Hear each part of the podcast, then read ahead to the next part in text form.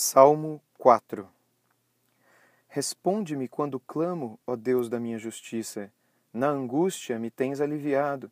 Tem misericórdia de mim e ouve a minha oração.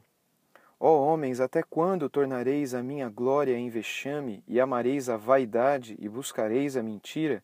Sabei, porém, que o Senhor distingue para si o piedoso. O Senhor me ouve quando eu clamo por ele. Irai-vos e não pequeis consultai no travesseiro o coração e sossegai.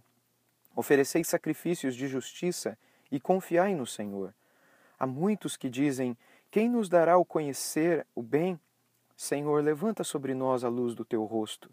Mais alegria me puseste no coração do que a alegria deles, quando lhes há fartura de cereal e de vinho. Em paz me deito e logo pego no sono, porque, Senhor, só tu me fazes repousar seguro.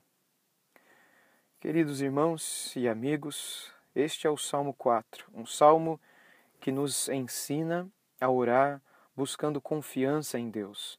Confiança, sobretudo, em momentos quando a nossa alma passa por angústia, quando nosso coração e almas passam por desespero. O nosso Deus nos ensina por meio deste salmo a que nós devemos buscá-lo e buscar por suas respostas. Cada salmo é para nós uma lição, uma lição sobre oração, algo que Deus espera que falemos, mas acima de tudo, algo que Deus espera que nós esperemos quando falamos com Ele.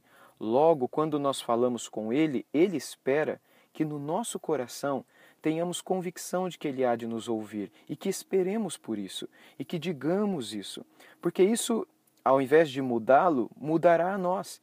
A oração, conforme prescrita e ensinada pela palavra de Deus, ela não muda nada em Deus, mas ela muda muita coisa no nosso coração. Ela serve para nos transformar acima de tudo.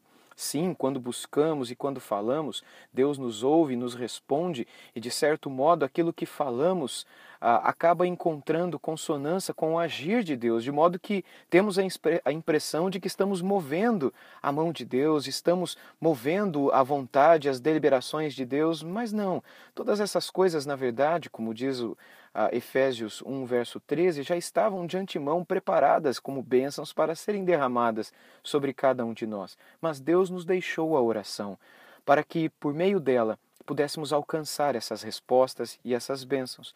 Por isso, quando oramos, devemos orar com o coração cheio de certeza e cheio de esperança de que Deus há de nos responder e de que Deus há de nos ouvir, de nos dar aquilo que buscamos dele. Nesse contexto do Salmo 4, nós encontramos Davi, o autor desse salmo, uh, cheio de ira e cheio de angústia em seu coração, como alguém que, desesperado e irado, entende que não deveria pecar, entende que deveria colocar a cabeça no travesseiro e sossegar e consultar no travesseiro uh, acerca de tudo aquilo que ele pretendia e imaginava fazer e sossegar e acalmar o seu próprio coração. Quando pessoas ao seu redor estavam fazendo coisas terríveis contra ele, tudo que ele esperava não era se levantar contra essas pessoas, mas esperar que o próprio Deus se levantasse sobre ele, levantasse sobre ele a luz de seu rosto e colocasse alegria no seu coração alegria, acima de tudo, pela convicção, pela certeza de que Deus continuaria a cuidar dele, mesmo quando muitas pessoas o cercassem, mesmo quando muitos males se levantassem ao seu redor. Eles poderiam, ele poderia ter a certeza de que o amor que ele tinha por Deus daria a ele a paz, daria a ele a segurança de que no final tudo terminaria bem para o lado dele. Por isso, no verso 8, ele diz que em paz ele se deita e logo pega no sono, porque ele tem certeza absoluta e convicção de que só o Senhor o faz repousar em segurança. Por isso ele descansa, por isso ele dorme em paz, porque ele tem certeza que no momento em que todos estão fazendo mal a ele, mal contra ele, ele pode descansar e esperar que Deus jamais deixaria de cuidar dele. Na sua e na minha angústia, nós devemos fazer a mesma coisa porque nós também não estamos livres de viver momentos neste mundo em que a nossa alma se angustia, em que nossa alma, na qual a nossa alma se desespera. Neste momento, nós devemos confiar na misericórdia de Deus e falar com Ele, certos de que Ele ouve a nossa oração, como diz o verso primeiro. A gente não pode amar a vaidade nem buscar a mentira. A gente não pode querer resolver com as nossas próprias mãos certas situações. Mas, ainda que possamos resolver certas situações, nós não devemos resolvê-las sem nos entregarmos ao Senhor e colocar na mão dele o sucesso daquele problema, o final feliz daquela tribulação, a certeza de que vai terminar bem, não porque a gente sabe o que fazer para que a coisa termine bem, mas uh, com a convicção de que a coisa vai terminar bem porque Deus está no controle daquela situação. E por isso, as angústias, as tribulações, os desesperos, as aflições não devem não devem é, encher o nosso coração de ira.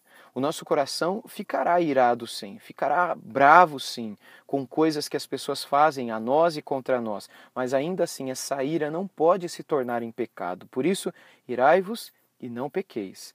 Consulte no travesseiro com o seu coração e com a sua mente e não permita que outra pessoa ou outra coisa ou qualquer decisão, qualquer atitude que você venha tomar possa trazer paz para o seu coração. Não são as suas decisões, não são as coisas que você faz ou as pessoas a quem você fere que vão trazer paz para o seu coração. O que enche o coração do homem de paz é Deus. É a misericórdia de Deus, é o cuidado e a certeza de que Deus está cuidando de cada um de nós.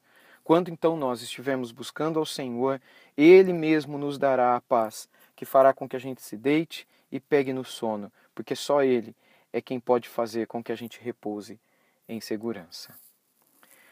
Querido Deus e Pai, obrigado por cuidar de nós, mesmo não merecendo. Obrigado por dar a nós a tua palavra e a certeza de que, mesmo quando angústias e aflições se levantarem ao nosso redor, nós podemos nos apegar com firmeza e convicção a Ti, e o Senhor dará a nós a paz, e o Senhor cuidará do nosso problema, e o Senhor fará com que, no deitar a cabeça no travesseiro, encontremos convicções, certezas e encontremos também, Senhor Deus, a paz.